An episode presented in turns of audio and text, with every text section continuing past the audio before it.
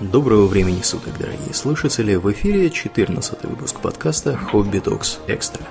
С вами его постоянные и бессменные ведущие Домнин и Ауралиен. Спасибо, Домнин. Итак, Домнин, о чем мы сегодня с тобой будем говорить? Мы решили рассказать вам о замечательной ролевой системе Pathfinder. Да. Которая вот в 2008 году вышла, уже скоро 10 лет как будет, и бьет при этом все мыслимые рекорды, угу. Каких только нет. То есть, э, вдумайтесь, впервые за 30 лет у драконов и подземелий кто-то отобрал титул самой продаваемой ролевки в мире. Это неслыханное дело. Да, при этом э, у нас все как обычно. Потому что в 90-е там, и начале нулевых э, бывалые ролевики и игр-журналисты сетовали, что вот у нас э, вместо того, чтобы пользоваться всем богатством настольных ролевых игр, которые дают, ну, весьма впечатляющие возможности, вместо этого мы вынуждены, ну, не только вынуждены, а плюс еще из-за культурной инерции, хотя да, русские переводы появились сравнительно поздно, уже в 21 веке. Угу. Вот. А мы вместо этого довольствуемся, можно сказать, суррогатами там, в виде каких-нибудь там Diablo и Neverwinter Nights в лучшем случае. Да. А почему вот э, у нас еще был культурный шок, потому что как бы зачем нужен настолки, если есть компьютерные игры? Компьютерные игры, они новее, прогрессивнее, вот, и поэтому они лучше. А ничего не лучше. Потому что э, простейший там, я не знаю, вариант, мы там крадемся по подземелью там по какому-нибудь в, в, в игре. И, значит, э, видим, что там где-то патруль шарится каких-нибудь гоблинов неподалеку. Значит, что мы можем с ними сделать? Кроме как напасть и всех убить, допустим, мы этого делать не хотим по каким-то причинам. Что мы с ними можем сделать в типичной компьютерной игре? Как, как э, миновать их? Не знаю. Подождать, пока они уйдут. Ну да, или там, может быть, рядом будет какой-нибудь э, секретный проход, который можно разглядеть, если у нас там высокая наблюдательность или что-нибудь в этом духе. Или, как вариант, можно, допустим, э, какое-нибудь заклинание типа там сна на них напустить или там еще что-нибудь такого. Mm-hmm. И пробежать. Ну и на этом все заканчивается. А в настолке все это ограничивается только, ну не знаю, Воображением. Воображением, да. То есть мы можем, я не знаю, там кинуть камень в дальний э, какой-нибудь колодец, э, чтобы он загремел, как у Пипина в море, и они понеслись туда, а мы проскочим. Или, допустим, создать иллюзию, я не знаю, начальника караула, идущего с дальней стороны коридора, чтобы они побежали к нему докладывать пока не разберутся, мы уже проскочим. Ну и так далее. Короче, или иллюзию, допустим, нас самих в том конце коридора. Они побегут нас ловить, а мы настоящие в это время пробежим. Нам вот. единственное, что нужно кубики кидать, да. получилось, не получилось, понять. Да. Ну, да, да. То есть э, богатство возможностей гораздо выше. Именно из-за этого продажи тех же драконов подземелья были огромными, которые там игры стали побивать только вот когда стали выходить AAA всякие тайтлы. Да. Ну и типа. как бы надо понимать, что все-таки в странах Запада Э, вся эта культура игры в настольные игры, она э, существует э, несколько десятилетий. Там бородатые мужики до сих пор в них играют, которые да. играли там, по сути, подростками. Гайгекс уже помирить успел. Да, да, да. Вот. И понятно, что все это появилось гораздо раньше, чем появились персональные компьютеры, и уж тем более компьютерные игры.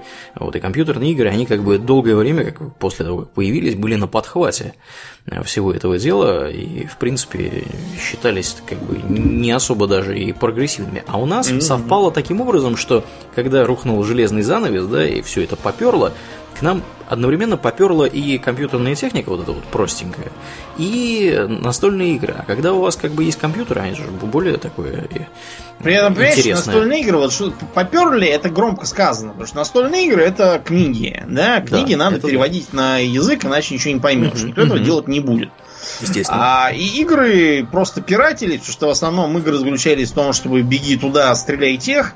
Угу. Вот, поэтому либо переводить было не надо, либо перевод делался с профессиональными программистами, как у нас тогда шутили. Правда, недалеко от истины шутили.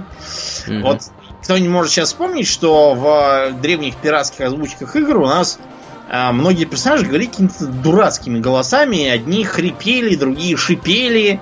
третьи визжали, вот, и все это звучало странно. А все потому, что это был один и тот же мужик. Ему нужно было голос менять, да? Всех, да, озвучивал. За одних шипел, за других э, орал. Вот. Ну вот, поэтому э, на, на Западе Pathfinder тоже сейчас прогремел и все такое. У нас вот он только-только добрался, уже да. 10 лет как почти прошло. И вообще вот. знают о нем 3,5 человека. Да, ну не 3,5, сейчас уже знает много кто. На самом деле у нас многие продолжают играть в тройку ну, в, три, в э, Драконов подземелье третий, три, три, третий с половиной, да, редакцию. Да, да, да. А, почему так вышло? Потому что уже, во-первых, у Драконов подземелья есть там и четвертая, и даже пятая редакция. Тем не менее, наши, ну и не только наши, многие другие тоже четвертую и пятую не приняли. Нету переводов? Нет, все есть. Проблема в другом. Потому что четвертая, она произвела перемены, которые многим не понравились. Например, mm-hmm там э, было решено бороться с э, недостатками, которые, да, есть в тройке, даже в ее 3.5 версии, к которой мы привыкли по Neverwinter Nights. Вот, бороться с ними, например, вот, чтобы каждый каждый класс что-то там мог интересное делать. Но это было сделано как-то странно. Например, все классы приобрели способность к самолечению. Ну, то есть хиллер так размазался по роли. Это не все приняли. А потом они порезали всю космо космогонию. Космологию, или как это сказать. А, в принципе, для этого были причины, потому что вот э, был такой мир соли.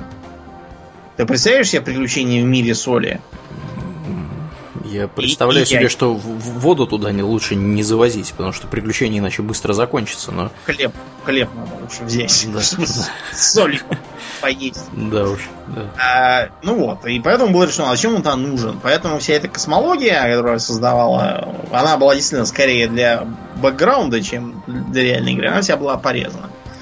Разные там пошли другие нововведения, типа того, что скажем, было решено, что раньше вот если была такая симметрия более или менее у всех, то сейчас там, если э, там гоблин может э, делать там удар из-под тяжка, то кобальт может делать оглушающий удар, то есть чтобы была асимметрия. Асимметрия, разумеется, тут же вылилась полнейший дисбаланс.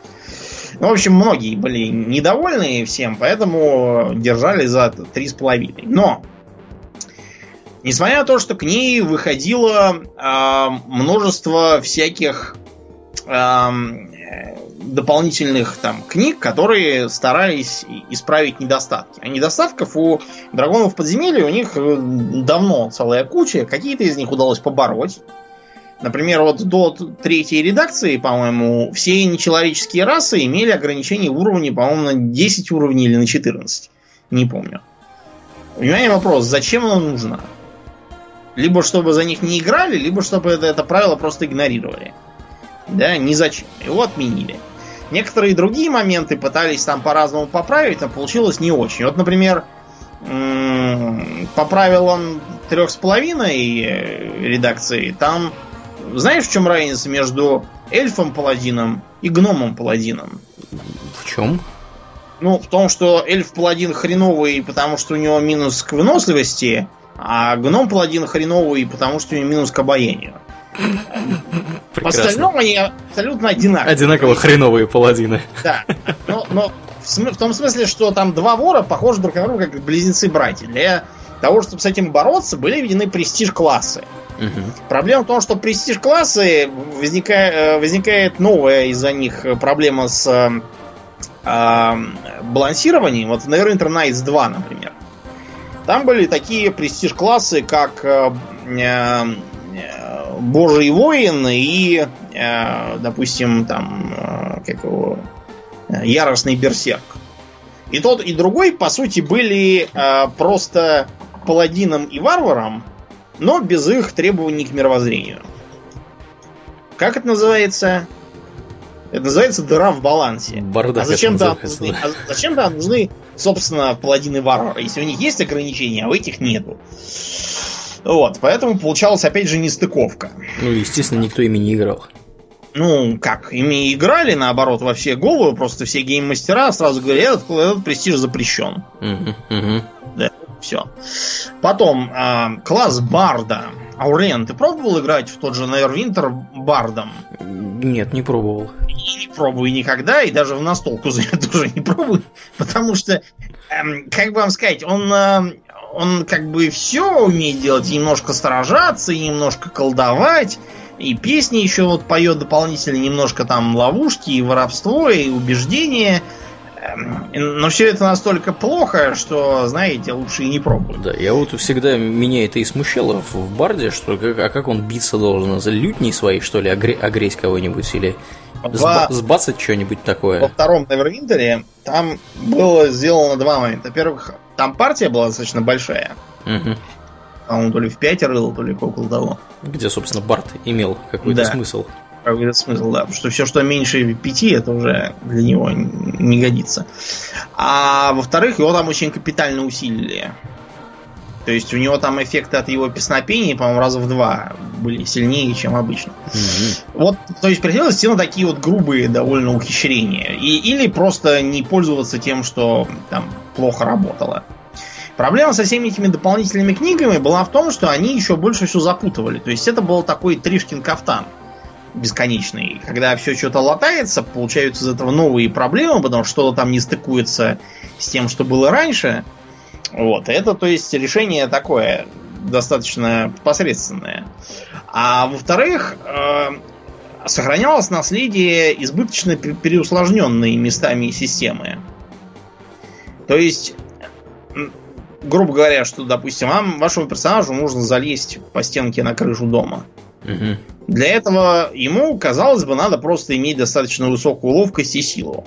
Ну, чтобы там подтягиваться и цепляться. Логично. Нет. Угу. Для этого нужно, значит, еще помимо этого вложить баллы умений в а, альпинизм, а, баллы умений в э, беготню по крышам и еще какие-нибудь баллы умений в, допустим, эм, цепкость там какую-нибудь. То есть получалось, что все перегружено очень сильно.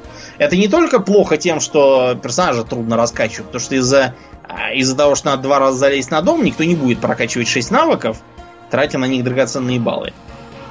А это было еще и плохо тем, что когда мы в компьютерную игру играем, там все считается на калькуляторе за кадром. Угу. А вот тут из бросать и на альпинизм, и на еще там на что-то забросаешься.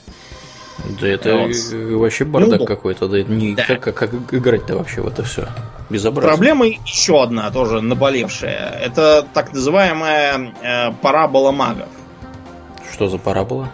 Ну, представь, воины идут в своем развитии по прямой. То есть они каждый уровень делаются немного сильнее, немного сильнее бьют по башке. Так. А, а магии двигаются по параболе. То есть, с одной стороны, поначалу они вообще ничего не способны сделать. То есть все, что у них есть, это какие-то заклинания, которые можно там три раза в день произнести. И заклинания это будут в стиле э, там зажечь лампочку, там, не знаю, дернуть за рычаг, вот это вот все. А биться-то, собственно, чем? А с другой стороны, когда там докачаешься уровня до 8-10, оказывается, что у воина по-прежнему он получает каждый уровень какую-то там плюс одну единичку не знаю, там, к, к хитам, да, и броску атаки. Угу. А у магов внезапно появляется новый уровень заклинаний, на которых там всякие э, молнии поистине смехотворного уничтожения, остановка времени, телепортация, окаменение, там, слово смерти какое-нибудь. То есть получается, что целый арсенал дается, и оно... И теперь уже наоборот, маги становятся полнейшей имбой. Да уж. А, кроме того, у магов получался, получалась фиксация на концентрации. Это был навык, э, который позволял, как бы вашего мага не лупили, вот, все равно колдовать заклинания. И перебить заклинание было де-факто невозможно. На это еще накладывалось то, что было очень много заклинаний, э, которые давали там мгновенное убиение всех подряд. Но чтобы их сбалансировать, вводились от них спас-броски. Из них можно было просто там увернуться за счет ловкости или крепости здоровья или там твердости разума. Угу. Разумеется, оказывалось, что они практически не работают, потому что все просто пробрасывают спас-броски и все. Им-то это ничего не стоит, а ты тратишь зря, э, так сказать, э, места для заклинаний. Вот это вот все. А потом с мультиклассом тоже была проблема. То есть, к примеру, того же воина прокачивать до бесконечности было бессмысленно. Обычно бралось несколько уровней воина, обязательно уровень плута, чтобы получить там всякие плюсы к очкам и саперным делам. Потом начинались всякие эксперименты с заклинаниями. В общем, получался такой Мэри Сью, который все умеет делать, как вот у Перумова его угу. персонаж все время там рубят Э, двуручным фальшионом, да. произносят какую-то немыслимую волжбу, чего-то там еще творят. Покойников вот, поднимают, да. да. Миры спасают, там какие Глифами бьются. При этом они еще там невыразимо коварные, увертливые, ловкие, э, артистичные. Да, да. Дьявольски умные. Вот чтобы такого не получалось, надо было что-то как-то делать. А в старой игре делалось следующим образом – за мультикласс накладывали штрафы. Ну, что, что в принципе логично, да. Ну, понимаешь, как, это логично, логично, но когда ты играешь, тебе хочется, чтобы тебя поощряли, а не говорили, это можно, но, но нельзя. И это тоже можно, но нельзя. Ну, это, я считаю, это недоработка на стороне команды, которая отвечала за баланс всего этого безобразия. То есть, э, не смогли сделать так, чтобы в плюс все выходило. Нужно было что-то балансировать минусами какими-то. Ну, да, я согласен, это, играть так неинтересно. Ну вот, поэтому э, Балман, Мона и Джейкобс, они до этого работали на журналы ролевых играх. Один так и назывался «Дракон», а другой «Подземелье». Что как бы намекает. Ну, в общем, потом, потом эти журналы разогнали. Волшебники решили, что с ними нет смысла дальше работать. Вот, и они решили, что, значит, мы устроим свою ролевую систему с Блэк Джеком и полурослицами. Вот. И стали отталкиваться от тех недостатков, которые они успели изрядно вкусить, играя в драконов и подземелий. А они, так сложилось, играли как раз в трех, трех с половинную редакцию, поэтому ее очень хорошо знали. И это не может не радовать, потому что до этого э, система познала много администраций, которые вообще не играли и не представляли себе, как это делается.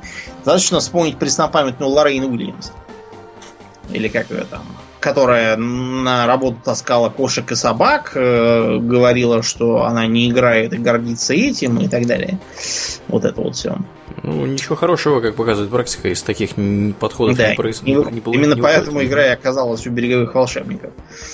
Вот. А, но вот сейчас мы видим новую революцию, которая э, дает нам, во-первых, э, решение долгожданных всяких э, надоевших уже проблем, вот, типа того, что там за Барда наконец можно играть э, нормально, что он может буквально там песнями сражать наповал. противников. Да, наповал. Там э, всякие интересные заклинания, э, избыточные навыки объединены. То есть, например, раньше было э, на поиск там всяких скрытых вещей, значит, было зрение, слух, э, и при этом еще и поиск угу. отдельные. Все это надо было отдельно прокачивать. Получалось, знаете, не очень хорошо. Обычно до них просто забивали, потому что тут же надо либо прокачивать что-то, э, либо все сразу, либо вообще ничего. Потому что какой смысл вкладываться в слух, если у вас нет ни поиска, ни зрения. Это все порешили и поменяли. Потом э, сделали, наконец, нормальные магом заклинания на первых этапах, чтобы они могли в волю ими пользоваться и при этом достигать каких-то ценных результатов, а не просто так. Потом было, например, э, решены были проблемы с э, тем, что разные расовые классы выглядят на одно лицо. Потому что у во-первых, у рас появились всякие субтипы. У человека в куче национальностей, там, у у гномов там всяких э, тоже типов есть. Например, можно быть э, живущим в глубоких шахтах гномом. Вот. Можно быть гномом-изгнанником, который вместо этого ходит по поверхности. Вот. Можно быть э, гномом из какой-нибудь э, древней семьи с древними, опять же, принципами и наследием. Это все будет сильно определять там разные дополнительные э, классовые там, особенности, которые тебе накинет гейммастер. Поэтому, например, а видение в темноте далеко не у всех гномов. Э, только у тех, которые в глубине живут. Потому что откуда оно может быть у гнома, который родился и всю жизнь прожил на поверхности, правильно? Ну, и да. родитель. Ну и так далее. Потом классы тоже были а, с- скорректированы. Например, вот вместо обычного скучного воина гном может быть молотом врагов. Который, да, специализируется на молотках на разных и имеет всякие способности, типа удар молотом по земле, чтобы сшибать с ног, ритмичные удары, видимо, у кузнеца э, и так далее. Если ты, скажем, играешь за гнома паладина, то он может быть э, повелителем камня вместо этого. То есть это будет такой вот подгорный паладин, специализирующийся на а, глубоком контакте с окружающим камнем, вот на окаменениях там на всяких, э, на там, камнепадах и вот этом вот таком. Мгм. То есть тут играть интересно. Кроме того, были сделаны очень интересные престиж-классы, которые хорошо привязаны к сеттингу. Чтобы не получалось, что в огороде Бузина, а в Киеве дядька. Вот, например, э, есть э, в э, княжестве Усталав такое э, неспящее агентство детективное. Не спящая. Да, это детективное агентство, называется «Не спящее». И, в общем, я думаю, понятно, к какому реальному детективному агентству с девизом «Мы никогда не спим» оно отсылает. Вот это такой городской детектив. У него всякие интересные способности, которые можно отыгрывать в э, квестах в большом городе. Там всяком. Например, он умеет э, использовать магию, чтобы всякие там э, судебно-медицинские экспертизы проводить. Вот, может, у него есть, например, способность на третьем уровне э, дедуктивный осмотр, чтобы три раза в день, э, э, так сказать, э, обнаружить следы использования заклинаний.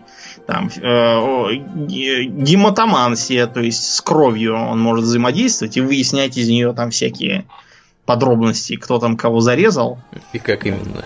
Да. Да, да, да. Вот, то есть, вы понимаете, да? То есть, интересно играть, сразу видно, что сделано как раз под конкретный сеттинг, и не будет выглядеть глупо, что тут оживленный торговый город, а в нем бегает какой-то, э, не знаю, там, э, друид из глухого леса с медведями. Мгм.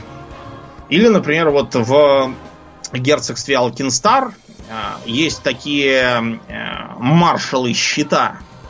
Ну, такие, знаете, там, в сапогах, с верной двустволкой, там, с винтовкой, с шейным платком.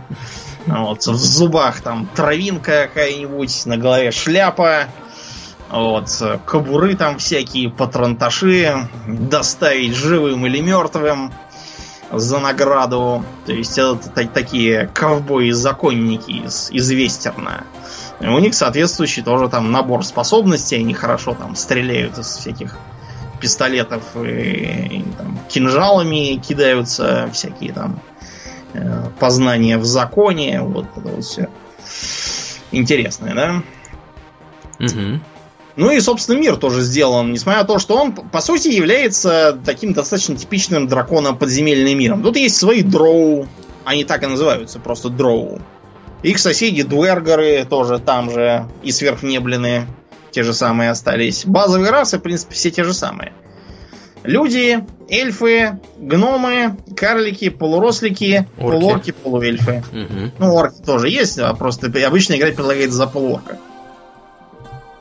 Хотя чисто орка никто не мешает. Вот. а, Есть еще, ты будешь смеяться, гилмены. Гилмена, да, да, да, я Да. видел. Это такие чуваки, они такие довольно мускулистые, у них жабры. Да, то есть они, они в море живут. Да, такие. Вот. И при этом есть еще мерфолки, которые совсем такие рыб- полурыбы. Рыбоподобные, да. да. Да, такие вот интересные. Ну вот, начиналось. э, мир выглядит, в принципе, как, э, как и наш. То есть там видно, что есть Авистан, который является более-менее Европой. К югу от него через э, внутреннее море, ну то есть оно, это Средиземное Да, море да, место, да, да, точно. находится местная Африка под названием Гарунд. Потом идет э, Аркадианский океан, который Атлантический совершенно явно. И в нем, значит, на другой э, стороне Северная и Южная Америка под названием Аркадия. А в промежутке э, архипелаг, получившийся из затонувшего континента Азланд. Ну, да, вы поняли, говорит, Азланд. А На Дальнем Востоке находится континент Тянься. Вот. Да. Да, Что за тянься, да, Да, ну и есть еще, да, своя Австралия маленькая. Я про нее, честно говоря, ничего не знаю, поэтому и говорить не буду. В общем, началось все с, с этих э, а- а- Азлантия, которые там. Это вот чистой воды Атлантида была. То есть там жили такие продвинутые, сведущие в магии и искусстве люди. Вот все такие там красивые, потому что там какие-то были способы, видимо, генной инженерии. Вот, и людей, которые происходят э, от э, азлантов, э, можно до сих пор узнать по бровям необычной формы с за- задранными в- вверх внешними уголками. Мгм. Вот. Ну и вообще по такой общей аристократической э, картине, которую они показывают. Мгм. Вот. Э, Сейчас чистокровных азланцев нету, они все сгинули, есть вот только более или менее далекие потомки с разной степенью родства. Они чуть не поголовно все этим страшно кичатся, вот, пытаются там чего-то реконструировать, изображать, что до сих пор там все как было, тоже с равным успехом. Они были не сами по себе такие продвинутые, их э, э, направляли такие прогрессоры, которых они называли э, сокрытыми э, господами. При этом эти сокрытые господа были, разумеется, не альтруисты на самом деле. Это была вот такая э, морская, тоже какая-то подводная раса. Ну, вы чувствуете, как повеяло ктулхами, Да, да. И прочими Глубоководными. Мгм. да, которые направляли этих э, азлантов, чтобы они были их, э, так сказать, расой слуг, которая при этом думает, что она раса господ. Умно придумано, Да, что сказать. умно. Мгм. придумано, но, э, в общем, у них там были всякие внутренние тоже разборы, споры. Э, кончилось все тем, что из э, состава, э, так сказать, а- а- азлантов этих был изгнан один волшебник, который э, говорил, что, наверное, нехорошо всех, э, все другие народы считать за природных рабов. Вот, и, может быть, ма- у них тоже можно чему-нибудь полезному научиться. Ну, и иди и учись, сказали ему, Да. и выгнали его к ядрине фене. да. выгнали его оттуда. Вот, так что он создал свое государство со своими э, подельниками, которое строилось на альтруизме. Но с ним произошло, в принципе, то же самое, что и за- с азлантами. То есть, если азланты говорили, мы все такие продвинутые и крутые, поэтому мы высшая раса, а эти отщепенцы говорили, мы все такие эм, добрые и альтруистичные, поэтому мы высшая раса. То есть в итоге получилось одно и, то, а, одно и то же абсолютно. Но, короче говоря, м, долго они все не зажились, потому что подводные господа разочаровались в Азлантах, решили, что они слишком много о себе думать стали, и устроили им э, апокалипсис. Уронили им на голову несколько метеоритов. Это привело к тому, что континент э, развалился на кучу островов, которые до сих пор там есть. Ну а на планете наступила натуральная атомная зима. И все замерзло. Да, и да, все замерзло, многие от этого, да, кто, кто куда подался. Эльфы, например, уехали в какой-то параллельный мир. Что там такое неизвестно, потому что ни один из эльфов, который там был до нынешних времен не дожил. Вот, но они обычно, они сидели именно там. И пережидали все это. Вот. а Сейчас одной из самых крупных империй людей является э, Чилиакс. Это такая, знаете, что-то вроде, не знаю, Италии какой-то, или, может, там, такая, такая средиземноморская держава крупная. Мгм. Вот там все такие черноволосые, э, прослеживается наследие как раз тех азлантов. Вот, э, темные глаза, сами и бледнокожие. Вот, э, ходят в разных богатых одеяниях с комбинацией из черного и красного. Вот, и имеют в целом такие хитрые физиономии. Типичный э, челоксианец э, очень внимательно относится к тому, что он подписывает. И всегда внимательно читает, что там мелким шрифтом. Угу. Вот. Э, очень хорошо знает законы любого места, где его, куда его там занесло. Э, особенно на предмет всяких там дыр, ловок, коллизий и прочего, чем можно воспользоваться. Э, Все это не просто так. А потому что Челаксия, это самое, заключила давным-давно договор с дьяволами. Mm-hmm. Так что в договорах они понимают очень хорошо. Поэтому обычно никаких договоров лучше не иметь. Вот. А, поэтому у них, да, такое довольно зловещее государство. Э, их все считают за э, задирающих носы вот, э, чванливых людей, которые все время там похваляются своей якобы культурной продвинутостью. Вот. Сами они на остальных смотрят как на бедную лапотную деревенщину, угу.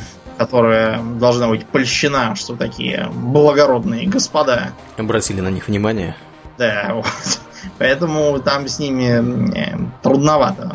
Трудновато в общении. Вот. Э, они достаточно много воевали в свое время.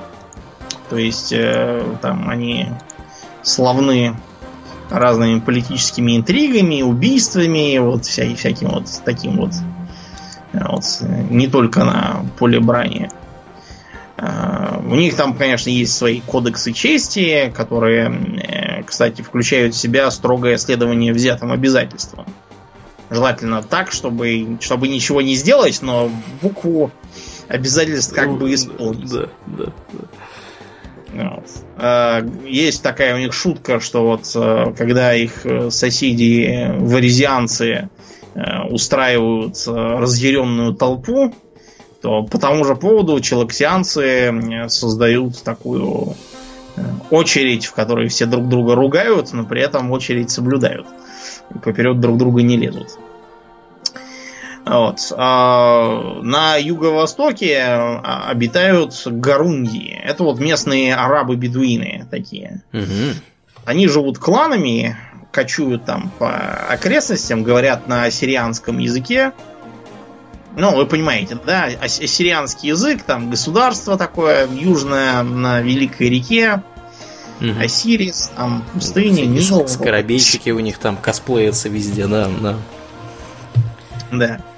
Ну вот, и они поэтому стараются расселяться по кланово. То есть у них, например, устроено как? Клан приходит в какое-нибудь незанятое место, устраивает там себе поселение, а все другие кланы, которые туда приходят, они должны либо уйти в течение месяца. До этого они будут гостями, им там все будут очень рады, то да все. Но э, после того, как пройдет месяц, с них начинают требовать арендную плату. Э, если они целый год сидят и платят эту самую аренду, то их э, приглашают э, влиться в имеющееся поселение. Но, разумеется, не на главных ролях, а, так сказать, э, как новобранцев, там, салабонов, занять низшие э, ступени социального баабана. Вместо турок там есть килишиты. Вот. Э, с одной стороны, у них такая империя, причем очень развитая, там и искусство, вот, и волшебство, и культура, и армия серьезная, всякая там литература про любовь, там, кровь всякие страсти. И при этом она славна своим религиозным фанатизмом, э, жестоким рабовладением, к примеру. Э, рабовладельцы используют э, там всякие сети из колючей проволоки, чтобы наловить себе больше рабов. Используют магию, чтобы их всех стреножить и волокут там к себе, чтобы продавать на базаре. У них есть еще дервиши, как и у исторических турок. Вот, которые частью танцоры, а частью воины, которые в танце всех сражают саблями. И да, как и у реальных земных дервишей, у них такие длинные пышные юбки, которые развиваются, когда дервиш начинает крутиться. А религия у них такое солнцепоклонничество. Вот.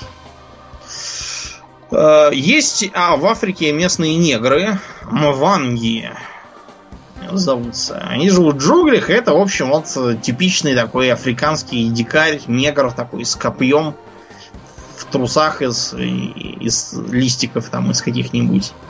Вот, с именами типа там Митабу, Патеба, Панди, Тиси. Ну, в общем, Центральная Африка. Э, а у них есть, э, например, субраса под названием Зяндж. Но это совершенно явная отсылка к зинджам, да, как, как арабы называют. Э, арабы называют негров. Mm-hmm. Вот. На Востоке, да, я уже сказал, живут в империи этой самой Тянся. Там живет целый ряд народов. Например, там живут Тяншу, у которых э, типичные имена Бао, Дзяньго, Сяожань, Джень, Угу. Какой народ? Очевидно, это китайцы, китайцы Хань. Хань, да, да, да. Вот. Помимо них там еще живут э, Тяньминь, э, у которых типичные имена э, Сунаки, Зайхо, Мегума, Касури, Хирико. Это совершенно явные японцы. Японцы, да, да, да. Угу. А уйгуры там местные есть? Ну, там есть э, Тянла, у которых э, типичные имена Тамор Батар, э, например. Э, ну, понятно. Баяндаш. Да, да, да. Это... Ну, то есть это монголы. Монголы, да, да, да. да. Вот. Э, есть еще, э, к примеру, э, Тян Син, ну, у которых имена типа Хаменку, Кусума, угу. Это корейцы, видимо, угу. какие-то. Да-да-да.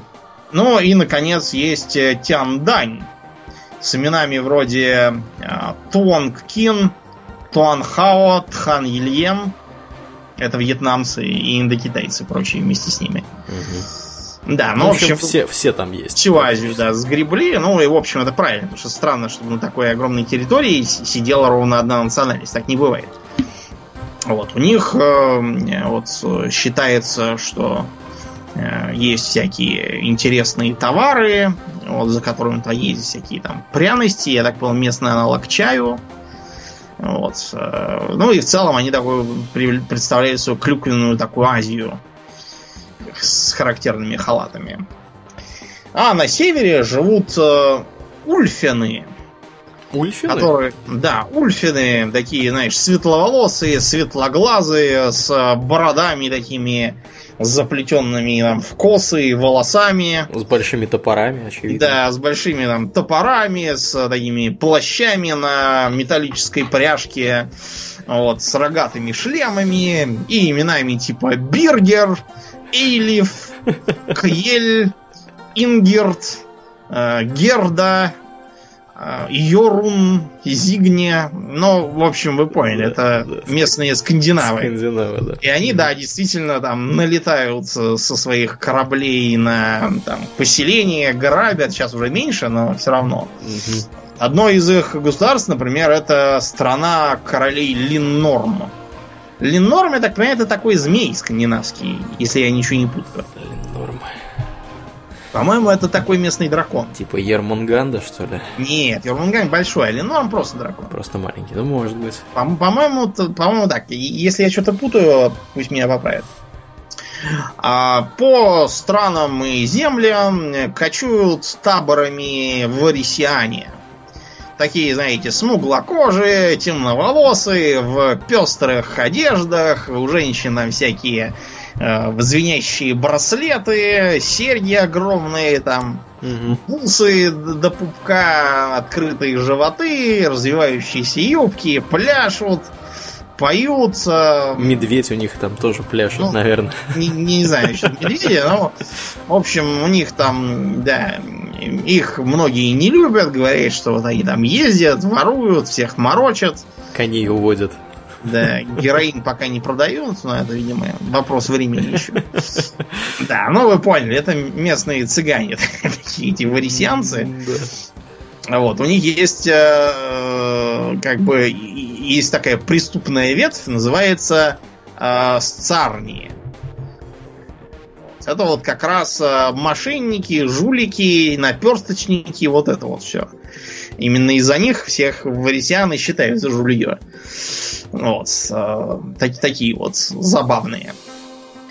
А, на э, юге а, местной Азии живут такие э, золотокожие, темноволосые, с красной точкой на лбу, в свободных одеждах, много пляшут, там поют с именами типа Протавх, Абха, Саджна, Виламма, Дарван. Такие вот люди зовутся Вудраны. Вудраны. Да, Вудраны. Живут они в Вудре, как, как нетрудно догадаться. Вот. А они очень, э, очень сильно э, смотрят на то, в какой семье родился человек, сразу ему прописывают касту, вот, и считают, что тот, кто родился в низкой касте, тот только недавно заслужил право родиться не животным, а именно человеком. А кто высокий, тот, значит, уже давно во многих жизнях вел себя хорошо, и поэтому родился в высокой касте. Ну, вы поняли, да? Да. Значит, это очевидная совершенно Индия. Вот. А, они, например, верят в богиню Лихну какую-то и э, почитают э, священную книгу э, Мизраврита Брахмодия. Ну, в общем, понятно, это совершенно явный санскрит. Да, да, да, да. Да. Да, так что здесь, как видите, никто не скажет, что какая-то дурацкая человеческая раса, у нее все, все под копирку. Ничего похожего. Но это все человеки. Есть, разумеется, и гномы. Гномы здесь происхождение подземного несмотря на то, что это все, в общем, считается полулегендарным и во многом баснословным, на самом деле э, официальная гномия история гласит, что они появились где-то там глубоко под землей, вот, и были то ли созданы, то ли просто найдены, так сказать, э, обогрели, подобрали угу. неким отцом создания Тарагом.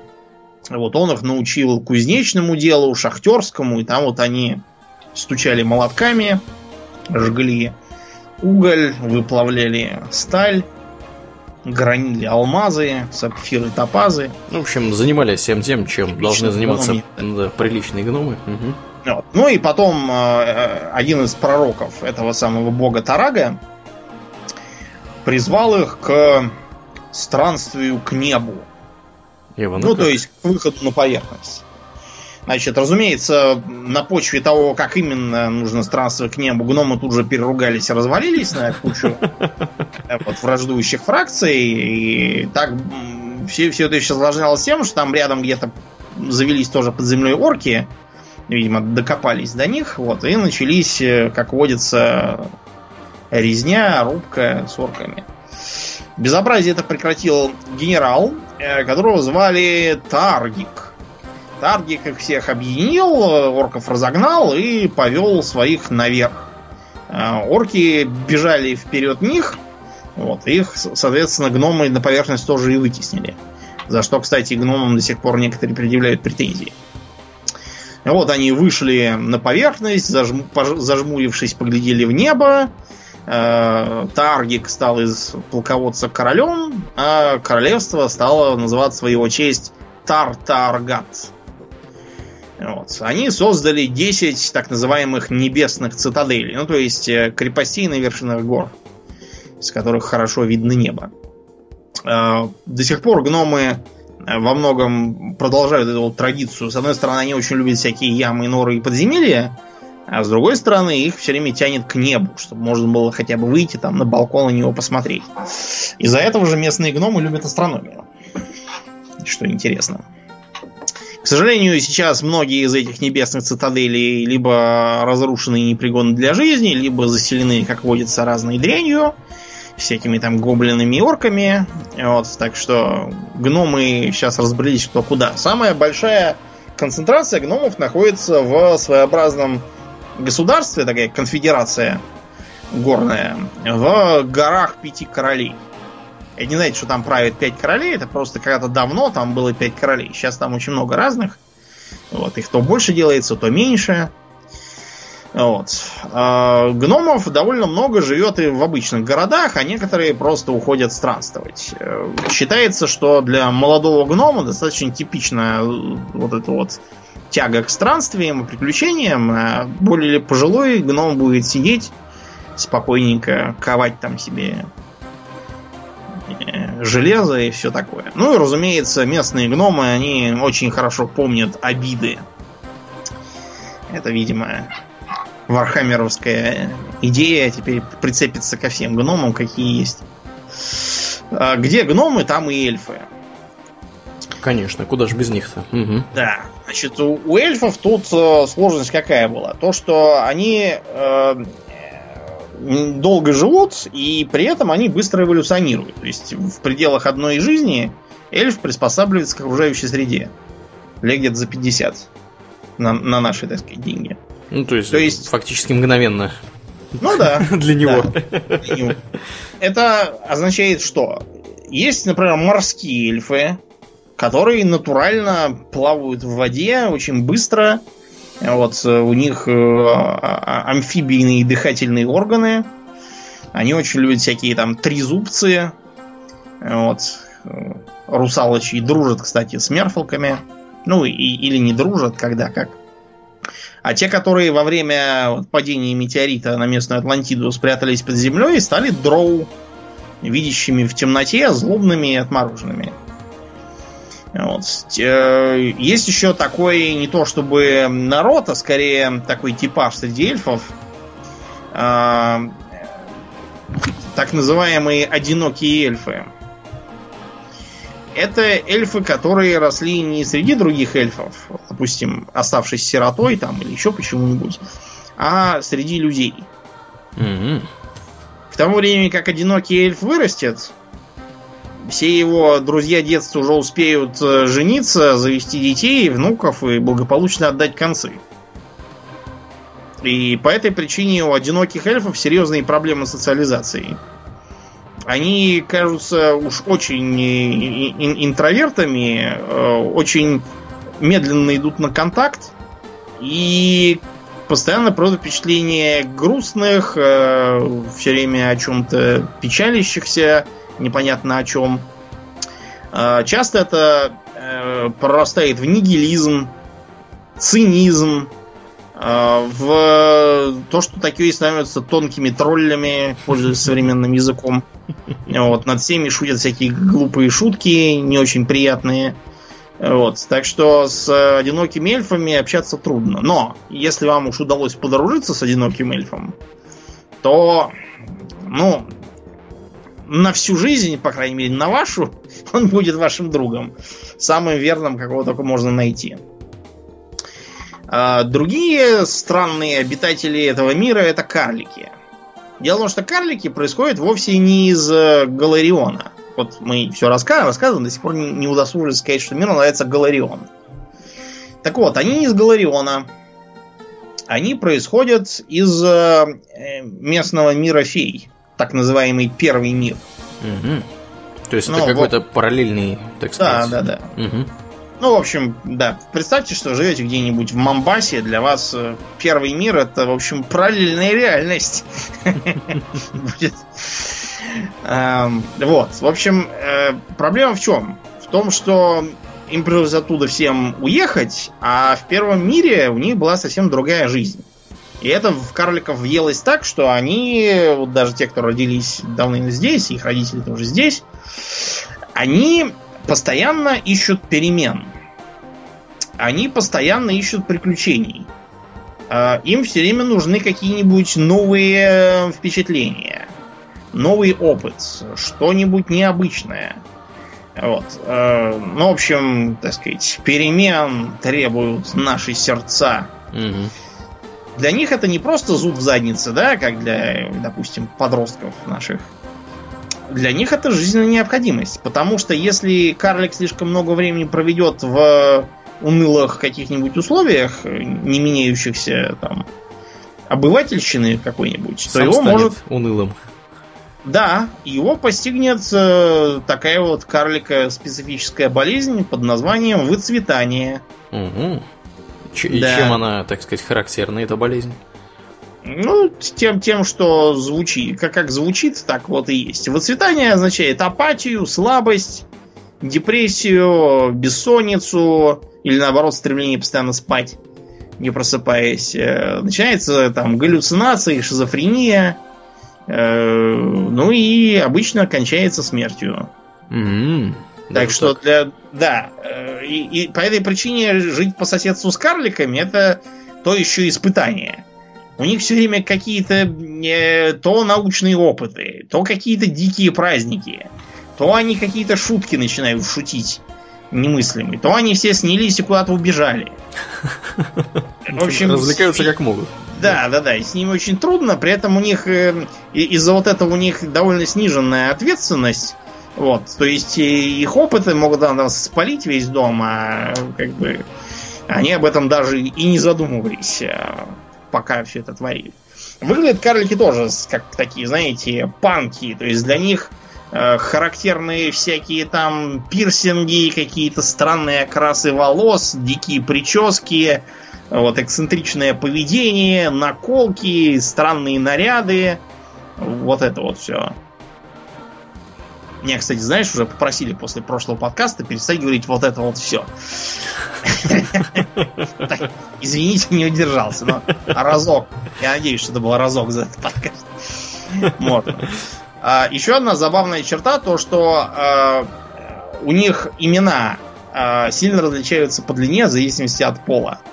Мужские имена все очень длинные и трудно произносимые. Например, э, Нурак Грут, Халунгалом, Абраштор, Кримернеш, эм, э, Воркнарност. Ну, в общем, длиной меряются. Ну Понятно. да, они, они, а- они просто таким образом шутят как бы над окружающими, чтобы они это идиотское имя пытались выговорить. А женщины у них носят, наоборот, очень короткое имя, типа э, Ава или Линия или Трин. Но они всегда говорят, это просто сокращение от моего настоящего имени. Вот, и все начинают гадать, какое же там было имя. Это тоже очень смешно с их точки зрения. Кроме э, карликов с поверхности, есть еще сверхнебленные, которые живут в местном подземье, так называемом Даркленде.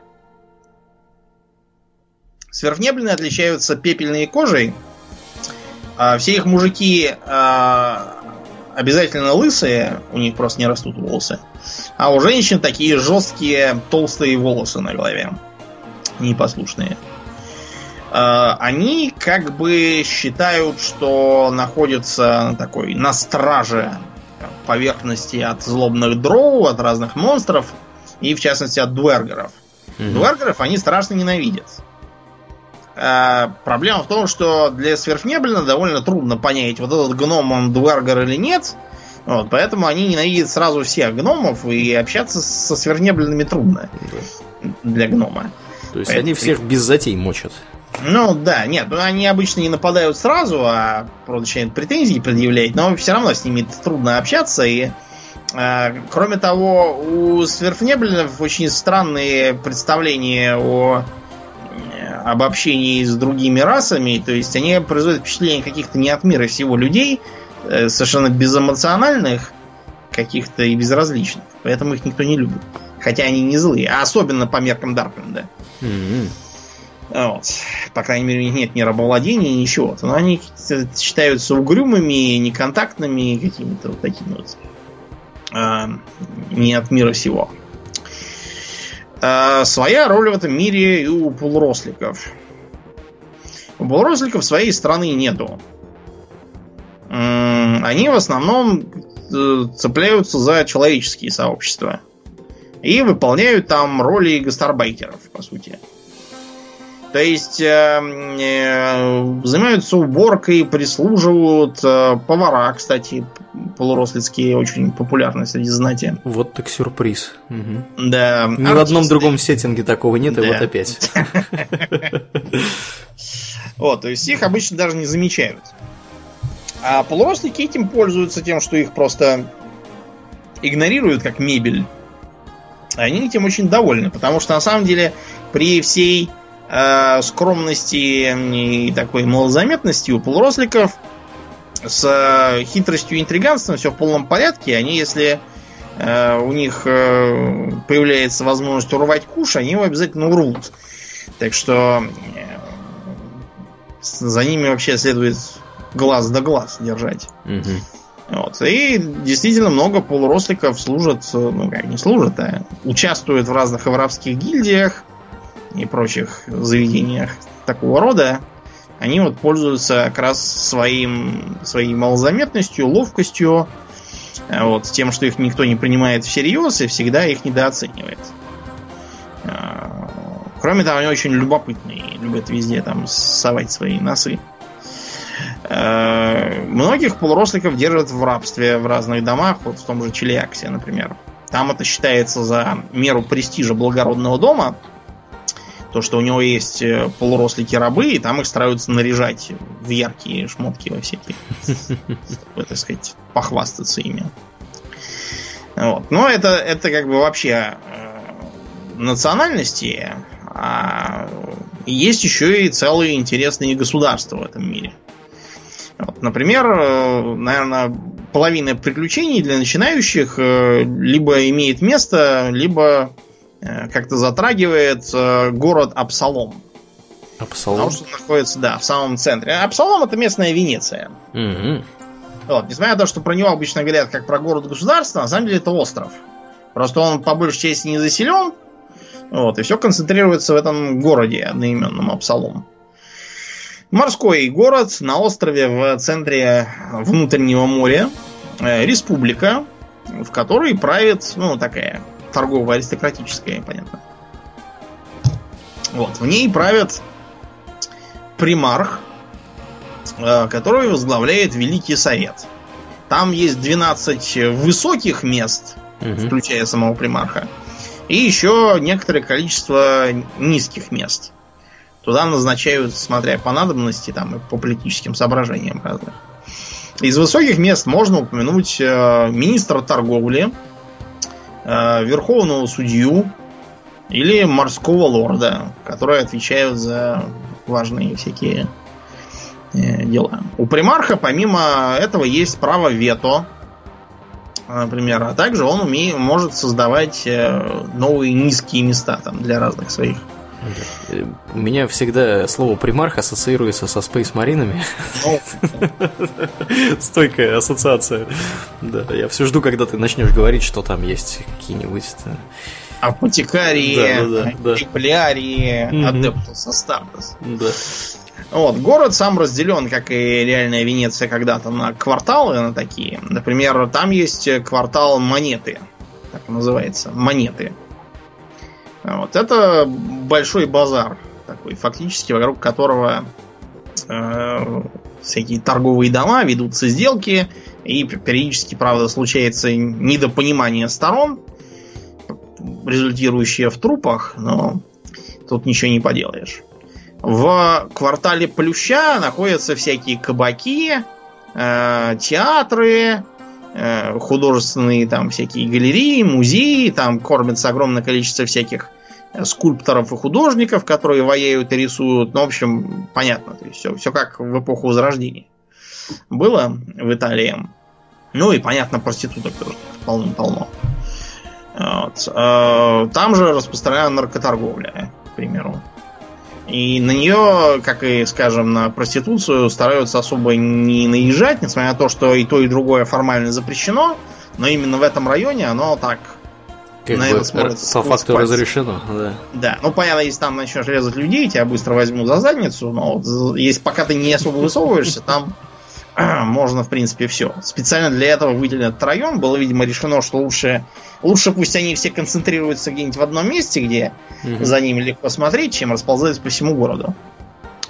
Вот. А богатые люди, купцы, э, знать живут в районе лепестков.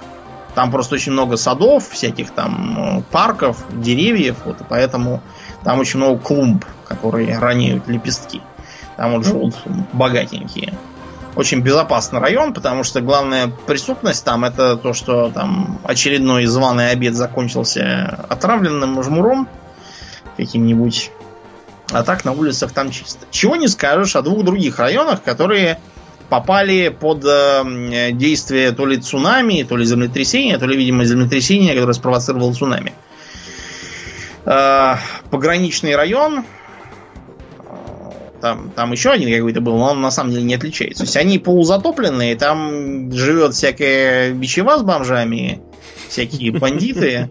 Вот. Ну и в руинах там говорят какие-то злобные культы, но обычно никто не суется. А вот. Э, интереснее все делается на эм, в местном квартале для этих самых для священства вот. Потому что там я так понял, находятся храмы, в которые теоретически можно зайти и выйти уже богом. Но на самом деле только четыре человека за всю историю сумели так сделать, остальные просто погибают. Бесследно там исчезают. Правда, некоторым там десяткам двум, наверное, удалось оттуда выйти и прикарманить еще всякие богатые предметы оттуда. Так что недостатка желающих. Да. Угу. Там же, кстати, действует гильдия воров, потому что режет кошельки и выколачивает деньги с разных там пророков, которые пытаются проповедовать, чтобы им не мешали. Прекрасное место. Угу. Да, да. А на континенте находится э, такая э, республика Андаран, в которой люди любят э, треуголки с орлами, вот, э, всякие мундиры с эполетами, э, вот, и проповедуют свободу, э, выбирают свою главу на всеобщих выборах, вот, и все такое. Ну, то есть это такая наполеоновская Франция в идеале сделана. То есть это действительно демократия такая, республика. Там есть э, э, парламент и нечто вроде президента, который избирается. Помимо этого есть 20 э, консулов исполнительной власти и 30 министров. Видимо, специалисты всякие технократическое правительство, так называемое. Угу. Они э, проповедуют э, эгалитарианство, вот, свободу вероисповедания и свободу торговли. Так что это такая мечта либеральных идеалистов. Вот, у них там, понятно, банки, всякие там купцы, торговля, кредиты. Вот. А между прочим, за коррупцию там сразу как за госизмену казнят. А, или, по крайней мере, выгоняют, а всю их э, собственность конфискуют. Так что там не заболтаешь. Угу. Да. Все непросто. А, другое государство, похожее тоже на революционную Францию, это Галт. Кстати говоря, именно Галт и подбил, э, так сказать, на революцию э, андоранцев этих, потому что как раз они первыми заговорили про революцию, Либерте и Галите, но у них там, к сожалению, все пошло не совсем так, как планировалось, а скорее так, как оно в жизни пошло. То есть э, в Голте до сих пор какая-то революционная анархия, хотя уже прошло бог знает сколько десятилетий, там до сих пор все, всех обвиняют в контрреволюции и приводят на гильотину. Гильотина там, разумеется, специальный, сделана так, чтобы никакой там магии нельзя было оживить казненного, или там спасти его, или еще там как-нибудь улизнуть. Все там сделано по уму. Да, сейчас там правит какой-то очередной консул, который поднялся, разумеется, путем обвинения в измене предыдущих и всех их казнил. В общем, там, э, скажем, не, не очень гостеприимное место, туда стараются не ездить, потому что там еще и ксенофобия периодически вспыхивает, что это все иностранцы во всем виноваты. Внешние враги помогают внутренним. Так что, ну, ну этот голод, пока они там не успокоятся. На северо-востоке местной Европы находится э, такая холодная, заснеженная земля на берегах большого озера, называется Бревой. Вот. Э, там на самом деле нет э, централизованной власти, по сути такая конфедерация э, княжеств, которыми номинально правит верховный король. Там есть такие благородные дома, как дом Лебеда, дом Ладовка, дом Медвед, Медведь. Дом Орловский, да, то есть... Медведь это вообще пять. Да, такая медведь, да. Вот, и там есть славный город Арестов, который находится на большой реке на юге страны. Где-то мы это уже видели. Да. Так там, да, весьма суровая жизнь, все такие там в мехах, там в шапках, э, заснеженные там какие-то избушки, все такое. Есть еще э, одна страна, только она к западу находится, там тоже снег и избушки, причем даже на курьих ножках. Ты про Ирисен говоришь, да? Да, про Ирисен, потому что там э, правит э, очередная правнучка колдуньи по имени Баба Яга. Угу. Да, и периодически Баба Яга возвращается, забирает ту правнучку и куда-то с ней едет, там на какие-то какие-то дальние странствия, mm-hmm. говорят, даже в параллельные миры. На Она оставляет mm-hmm. другую, у которой там свой, свои дети, братья, свати, она их сажает на всякие там посты. Да, и плюс там еще вводится большое количество ледяных троллей, которые составляют ударную силу этой бабы Яги. Угу. И еще ледяных э, фейри который один из городов заполонили на совсем, и там э, всех людей фактически держат в рабстве. Кроме купцов, которые туда приходят. Купцов там не трогают. К счастью. Спасибо хоть на этом. Вот. Да. В Даркландах, в принципе, про них, наверное, рассказать не будем, потому что там типичный Underdark, да, с совершенно типичными э, дроу, дуэргерами и прочими делами. Вот. Э, есть зато э, очень интересная страна Геб, в которой живут одни мертвецы. Живут мертвецы. Ну, как, да, как бы... Обитают. Как бы, да, обитают мертвецы. Это такой как бы псевдо, псевдо-Египет, который сам себя погубил э, вот с, через войну с соседями с крестом Некс. Вот. Чем э, больше шла война и чем больше погибало народу в ней, тем больше воскрешали некроманты как мертвецов.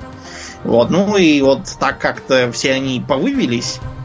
И теперь, например, по приказу их мертвого короля, одноименного, тоже Геб зовут, все, кто умер на территории королевства, все обязательно должны быть э, подняты и должны служить вот, в качестве призывников. Ну, рабов, да, по сути, не мертвых. Угу. Вот. Те, кто был более волевым, те сохраняют определенную личность и пытаются там как-то подняться в местной иерархии. Ну, в общем, а, а, как правило, влияние очень негативное, то есть э, э, человек становится совсем не таким, как он был раньше. При жизни. Да, при жизни. И если вы его когда-то знали, лучше э, вам с ним не пересекаться. Ничего хорошего из этого для вас не будет. Угу. Вот. Есть свое государство у эльфов, у местных. Они живут э, в лесу, как нетрудно догадаться. Не молятся колесу на этот раз. Нет, не молятся, да. Колес называется Кьянин. Вот, и а, оно, он был на некоторое время покинут, когда они там уходили э, во время катаклизма. Но вот, э, когда они вернулись, я обнаружил, что люди уже поднялись на достаточно высокую ступень культурного развития, и можно с ними уже наконец иметь дело. Вот. Э, так вот в этом волшебном лесу они и существуют, за его пределы особо не выходят. Правит ими королева Тиландия Эда Сирил. Вот. Есть здесь и своя стена. Да. Да, на живут, да. Так и называется последняя стена. Это государство такое. Там вот, возглавляет его э, лорд э, дозорный Ультун второй. Да, и они прямо в этой самой стене как бы и живут. У них там город такой похожий на стену. Вот, и они обороняются от лезущих э, грамкинов и снарков, то есть, извините, орков. Ну и не только орков, там, потому что они сидят на самой границе голодных гор. Догадайтесь, почему их так называют. Ничего хорошего там, разумеется, не живет в этих горах. Угу. Совершенно. Уже упомянутые викинги живут как раз вот в этих самых, в земле королей Ленормов. Э, на самом деле это не единое государство, а тоже конфедерация каких-то полуплеменных ярльств. Вот. Э, язык у них, знаешь, как называется? Скальд? Скальд, да. Так mm. и называется скальд. Mm-hmm. Вот, да. Один из крупнейших городов называется Бильд. Вот. Тоже по- понятно, как, как звучит. Mm-hmm. Правда, туда стараются никого не пускать из не ульфинов, так что не ходите туда. Там какой-то у них другой был город, который привечает всех. Восточнее от них живут совсем варвары, такие тундровые. Вот. Э, та, страна, место так и называется Земля лордов мамонтов. Земля повелителей мамонтов, наверное, лучше по-русски перевести. И у них там Это... реально мамонты водятся, да? Да, у них там реально мамонты водятся, они их приручают, бьются на них. Государства у них на самом деле никакого нету. Это просто тундра и лесотундра, в которой живут человеческие и не очень человеческие племена, которые там бьются то друг с другом, то охотятся там на всяких э, ледяных драконов верхом на мамонте, вот это вот все. Такая э, суровая у них земля. Один из знаменитых персонажей Ярл, Гна, Ярл Гнар Гарак, такой тоже на викинга похож, только более дикого, синий весь почему-то, с ледяным мечом. Холодно там, видимо. Ну, да, да, посинел. Есть и своя такая, знаете, ядерная пустыня. Угу. Вот пока эта страна мертвых Геб воевала с соседними из Некс, они между ними устроили самую натуральную мертвую землю, в которой сейчас э, выжженная такая магическими всякими огнями земля, все такое зеленоватое, высохшие деревья, остатки старых боевых роботов, вот, скелеты в доспехах лежат. И хорошо, если лежат. А то многие не хотят лежать и ходят и вопят мозги. Вот. И там, да, там такой, такая зона, как в Сталкере. Туда многие ходят, чтобы поживиться всякими э, артефактами прошлого. Вот. Но там встречается множество мутантов. Например, гнолли происходит именно оттуда. Mm-hmm. Да, местный гнолль это вот как в Warcraft е выглядит, то есть человек и гиена. Э, общение с ними обычно пр- противопоказано для всех, кто не желает закончить жизнь в рабстве где-нибудь. Да. Есть, э, например, свои, своя такая британская империя. Называется Молтон. И правит там имперский губернатор Марк Винтелдас. Вот. Э, крупные э, города это Форт Рэмгейт, Корхолм, столица называется Канарейт. Вот. И это такие вот э, экспансионистская такая империя. Вот, они любят стройными рядами в красных плащах и с красными флагами выступать. И этот губернатор такой в королевской мантии, э, в мундире с перевязью, с орденами. Такой джентльмен. Ну, в общем, понятно. Это явно списано с англичан. Угу. чистой воды. Забавненькие такие. А свое государство в джунглях есть даже у местных горилл. Да ладно. Да, у них есть даже король, назовется Рутазик. Они соседствуют вот с местными неграми. Не знаю. Так что, в общем, обзывать негров обезьянами в этом мире не выйдет. Здесь это совершенно разные вещи. Да. да. Ну ладно, тут на самом деле рассказывать можно до бесконечности. Мы еще не раз вернемся к Pathfinder, потому что я запасся литературой, всеми этими книгами и бестиариями. А вот все это штудировал всю неделю, и до сих пор у меня такое ощущение, что я ничего так и не узнал. Ну там, конечно, они наворотили за сколько, за 10 почти лет, да, да. Немалый, немалый мир. Мне лично очень нравится, как у них все нарисовано здорово. Да, художник у них просто прекрасный, мы призываем вас приобрести эти замечательные книги. Я бы их тоже приобрел, но просто я в ознакомительных же целях. Если я соберусь играть, я обязательно разорюсь на покупку, потому что а, в наборе там все очень толково сделано. Там выдаются карты местности, на которых можно рисовать фломастером. Mm-hmm. И фломастер с них легко стирается. Ну, не любой, но современные должны все стираться. Выдаются фишечки, кубики, картиночки и очень хорошие, удобные листы для генерации персонажа. Вот, э, тоже все там с картинками, все очень наглядно можно сделать, там, перемещая фишечки. Это для того, для людей, у которых, вот как у меня, я постоянно забываю, кто, кто на ком стоял в процессе ненаглядных игр. Угу. Поэтому мне это как раз нужно. Вот, я, да, наверное, если соберусь играть, действительно приобрету. Вот. Очень, очень мне нравится. Мне очень нравятся и престиж классы там всякие. Э, ты, например, вот э, там э, помимо этого самого у революционной вот этой вот анархии там есть mm-hmm. такие, такой престиж-класс серый садовник. Ну, в смысле, пропалывает сорняки. Угу. Вот такие вот агенты НКВД местного. В общем, та, причем все в этих книгах очень э, так доступно и при этом очень хорошо для ролевика расписано. Например, там, когда тебе рассказывают про национальность какую-нибудь, тебе там объясняют, как ты себя ведешь с другими и как тебя воспринимают другие.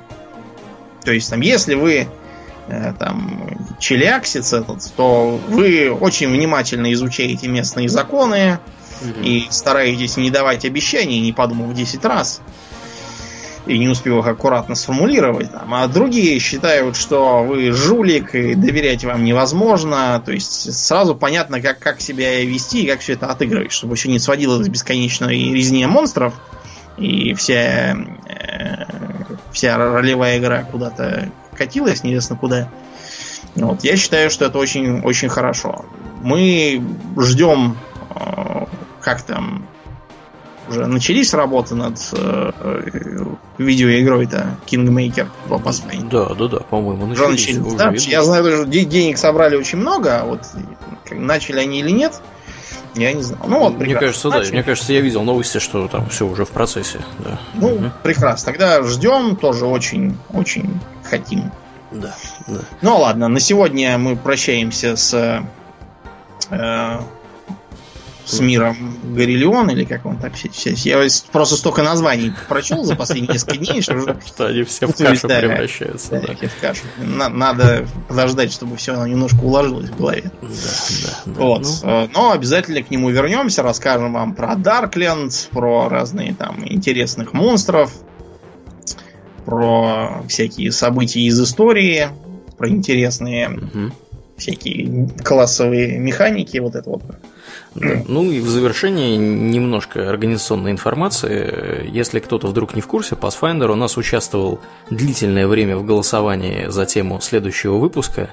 И, к сожалению, он ни разу не набирал достаточного количества голосов, чтобы оказаться в основном выпуске, поэтому ну, в общем, мы да, решили его... этих людей, страшно далеки не от народа, вот то, о чем да. я говорил в самом начале. Да, да, хотя на самом деле сеттинг очень интересный, там прям много чего можно занятного узнать. Вообще, в принципе, все это здорово нарисовано, здорово сделано. И опять я повторюсь, мало кто вообще, в принципе, знает о его существовании, хотя сеттинг невероятно интересный.